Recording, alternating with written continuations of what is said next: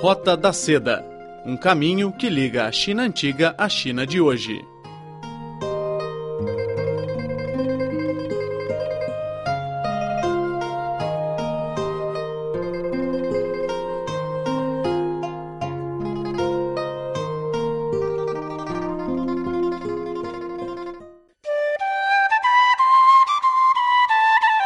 Em 1995, a Unesco definiu o dia 23 de abril como o Dia Mundial da Leitura para que cada pessoa de cada canto do mundo tenha acesso a livros e que usufrua da alegria da leitura, quer seja velho ou jovem, pobre ou rico, doente ou saudável, respeitando aqueles que fizeram grandes contribuições para a civilização humana.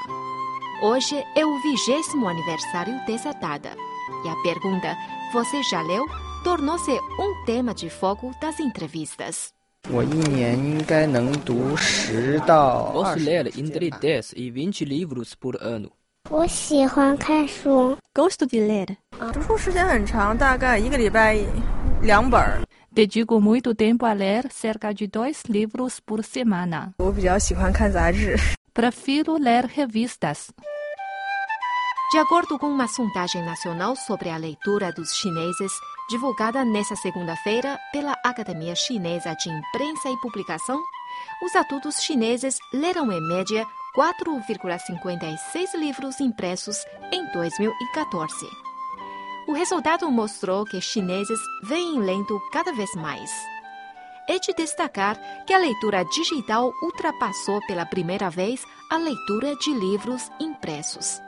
Em 2014, a taxa de leitura por adultos chineses foi de 58,0%, um aumento de 2,0 pontos percentuais em comparação com 2013, enquanto o acesso a livros digitais foi de 58,1%, com um crescimento de 8,0 pontos percentuais.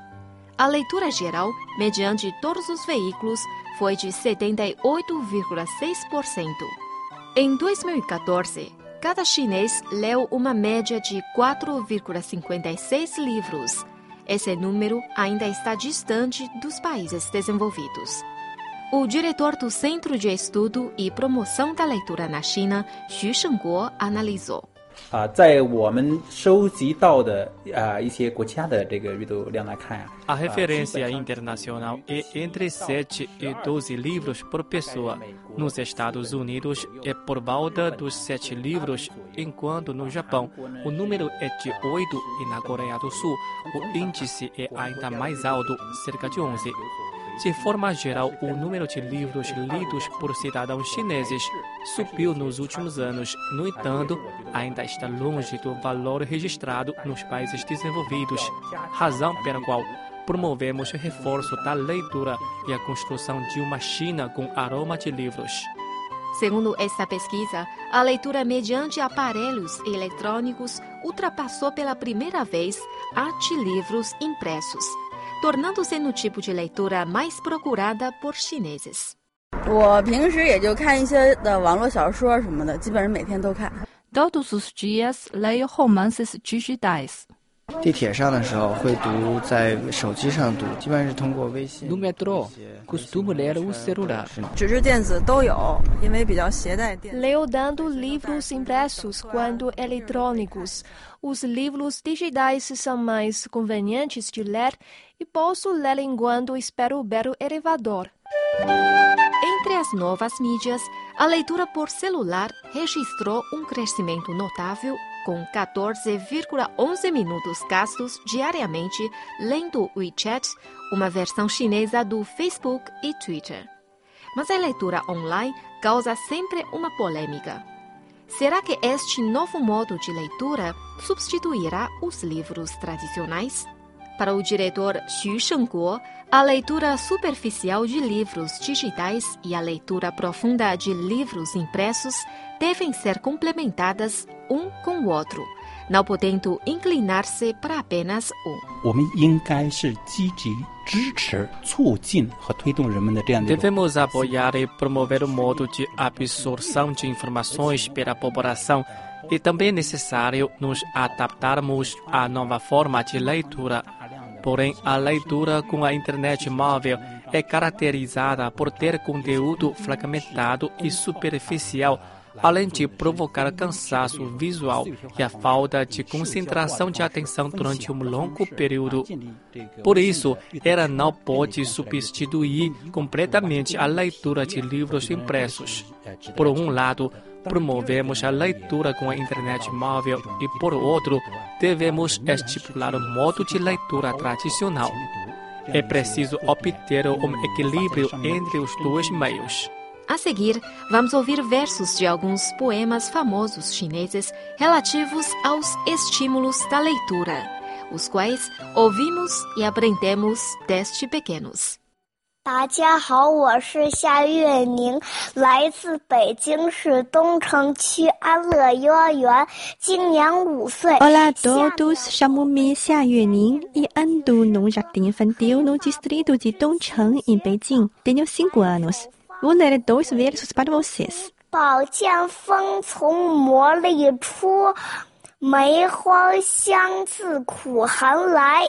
A espada torna-se afiada só depois de ser muitas vezes amolada, enquanto as flores e ameixas exilam fragrâncias depois de passarem por um inverno rigoroso.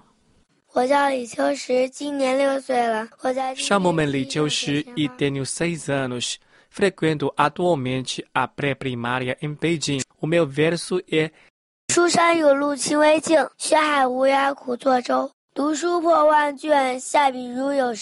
书山有路勤为径，学海无涯苦作舟。读书破万卷，下笔如有神。Se ler dez mil livros, irei escrever como poetas. Dedicação é o caminho certo para a montanha de conhecimentos e o estudo árduo é o barco para o oceano sem fim do aprendizado. 大家好，我叫周天意，我七岁半了。我最喜欢看的书是《小萝卜头的故事》和《丁丁历险记》。 Olá, meu nome é Zhou Tianyi e tenho sete anos e meio. Meus livros favoritos são A História do Pequeno Herói Chinês e As Aventuras de Tintin. O verso que vou ler é o seguinte: 少壮不努力，老大徒悲伤。 Se não se esforçar a estudar durante a juventude, só poderá lamentar e entristecer quando for velho. 你忙什么呢？ 你可以便宜点儿。你去了吗？多少钱？你去哪儿？ Fale chinês. Fique, ouça e aprenda o chinês da China. 切一片西瓜四五两，真正的薄皮脆沙瓤，当四合院的沙发飘着茉莉花香。 Olá, sejam muito bem-vindos a mais umas dicas para falar chinês. Comigo hoje tenho uma convidada muito especial, não é assim? Olá, Fernanda. É, meu nome é Fernanda, eu tenho 24 anos, sou brasileira, como vocês podem perceber pelo sotaque, e moro em Beijing há três anos e meio. O que é que achas de Pequim? Pequim é ótimo. No começo é bem difícil de se adaptar, porém com cabeça aberta sempre, sempre funciona. Tu estudas chinês? Sim, estudo chinês. Há mais ou menos quanto tempo? Olha, se for contar com o tempo que eu estudei quando eu estava trabalhando, são três anos de estudo. Porém, na universidade, seis. É diferente. É, sete meses. Qual seria a melhor dica, no, no teu caso, qual Uhum. é o que mais te ajuda, o que é que te mais te ajuda a, a aprender chinês? Não é fácil, por isso temos de ter, temos de ter truques. É. É, meu truque, eu, eu percebi que para escrever o chinês, os caracteres, é bem mais fácil para mim escrever no quadro branco com o pincel que eu posso apagar. É, até porque é, ma é maior e eu consigo ver melhor o que eu estou fazendo do que eu escrever no, no caderno, porque não funciona. Tem que ser no quadro branco. Então, o truque é o quadro É branco. o quadro branco. Muito bem. Em relação a Pequim, se pudesses voltar atrás, Hum. vinhas para cá? Vinha, mesmo assim viria. O que é que achas que mais gostas de Pequim? Porque não é uma cidade fácil de viver, obviamente, tantas pessoas e. Sim, mas o que é que mais gostas? É transporte público. Os transportes públicos funcionam Sim, bem. Funcionam bem. Por mais que, é, claro, nos horários de pico, claro que vai estar lotado de gente, Lou- mas... loucura. Mas funciona. É, esse é o melhor de tudo, funciona. E agora a parte assim mais difícil para nós, portugueses brasileiros, amantes da carne. Como é a comida para ti aqui? Ah, pra mim não tem problema, porque, dizer, esses dois últimos anos eu morava perto do aeroporto, que é uma área em em desenvolvimento. Então tem bastante estrangeiro por lá. Então todos os, os supermercados e açougues são voltados para os estrangeiros. É, então eu nunca tive problema com comida, porque eu sei cozinhar. E agora, ano passado, acho que no mês de julho, eu mudei pro, pro centro da cidade. E moro bem perto de um, um mercado chinês que é voltado somente para os restaurantes daqui de, de Beijing. Então, não tem problema Não tem problema. também. Eu pergunto muito isto porque a nossa comida é tão diferente e pelo menos a- maior parte tem tanta dificuldade em adaptar-se que, mas pronto, ainda bem correu bem. É. Na verdade, teve uma vez que eu fui ao açougue e eu queria um- uma peça da carne que a gente chama de picanha. Não sei se vocês Sim, sim, têm. sim, sim, A conheço. picanha, eu queria a picanha. E então eu cheguei lá com a foto, mostrei pra eles qual era a parte do boi que, é- que vinha a picanha e eles olharam pra minha cara e ficaram, hum, não, não sei. É essa parte? Eu falei, não, não é essa parte. Aí demoraram um pouquinho, eu falei, então vocês não têm. Aí peraí, peraí. Foi lá e chamou uma outra mulher. Ela olhou assim, ela falou, qual é o nome? Eu falei, eu não sei como falar em inglês. Ela falou, é, fala na tua, na tua língua. Eu falei, picanha. Ela falou, ah, picanha, tá bom então. Eu vou fazer a ordem, amanhã tá aqui, eu vou ligar pra você. Eu falei, tá. Ok, tudo bem, por mim tudo bem. Hum, uma curiosidade. De todos os caracteres que tu já aprendeste de chinês, Hum. se tivesses de escolher um pela forma como o escreves ou por- pela forma que te parece quando olhas para ele, qual seria? Cu. Chorar. Porquê? Porque... Porque é fofo, é muito. Tem os dois E o primeiro tom dá-lhe um, dá-lhe um toque. Sim. Toque especial. Mas é um caractere que faz sentido, entendeu? Sim, sim, Os dois verdade, olhos, a verdade. lágrima. É uma, uma cara. Ok, muito obrigada pela tua entrevista. Talvez uma próxima. Sim. claro. Obrigada por estarem aí. Até para a semana. Obrigada. Tchau, tchau.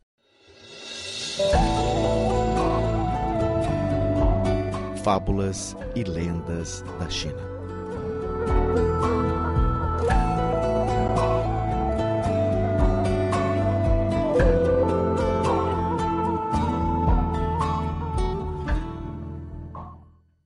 Quebrar flechas para educar filhos.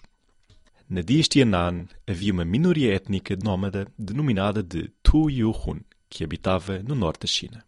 A etnia fazia parte da tribo Xianpei, uma antiga minoria étnica chinesa que teve a sua origem no planalto da Mongólia. O povo desta etnia nómada era muito hábil e feroz nas batalhas e tomava conta das regiões das atuais províncias de Qinghai e Gansu, no noroeste da China. O então chefe da minoria Tuyun, chamado Achai, tinha 20 filhos. No entanto, estes não eram unidos. O chefe ficou preocupado que depois da sua morte, os seus filhos lutariam um contra o outro em busca da coroa. Para resolver este problema, o chefe pensou durante bastante tempo, até que um dia ele teve uma boa ideia. O chefe convocou todos os seus 20 filhos e o seu irmão mais novo, Mu Liyan, para a sua residência e falou com eles. Cada um de vocês irá dar-me uma flecha. Os filhos tiraram uma flecha da aljava e entregaram-na ao pai. O pai quebrou as vinte flechas, uma por uma, na frente dos filhos e deitou-as ao chão. Aí, mandou de novo os filhos. Cada um de vocês irá dar uma flecha ao vosso tio. Os filhos obedeceram a ordem do pai. Achai virou a cabeça para o seu irmão Mulien e falou seriamente. Você pega primeiro numa flecha e depois irá quebrá-la em duas metades. Mulien pegou numa flecha e quebrou-a sem nenhum esforço. Achai continuou falando com o seu irmão. Agora, você agarra nas restantes 19 flechas e tenta quebrá-las ao mesmo tempo. Desta vez, mesmo usando toda a sua força, não conseguiu cumprir a tarefa. Neste momento, Achai apontou as 19 flechas e disse para o seu irmão e para os seus filhos: Estão a perceber? É fácil quebrar uma flecha, mas difícil quebrar um punhado de flechas. Somente se estivermos todos unidos é que teremos força e o nosso império será próspero e ampliado. A união faz a força. Os conflitos internos prejudicam ambos os lados e só com ajuda e benefício mútuo poderemos vencer várias vezes.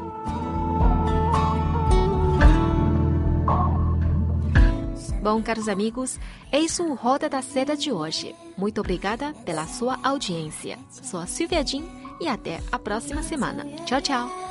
有好多的话还来不及兑现你就不见。我身后窗外那片梯田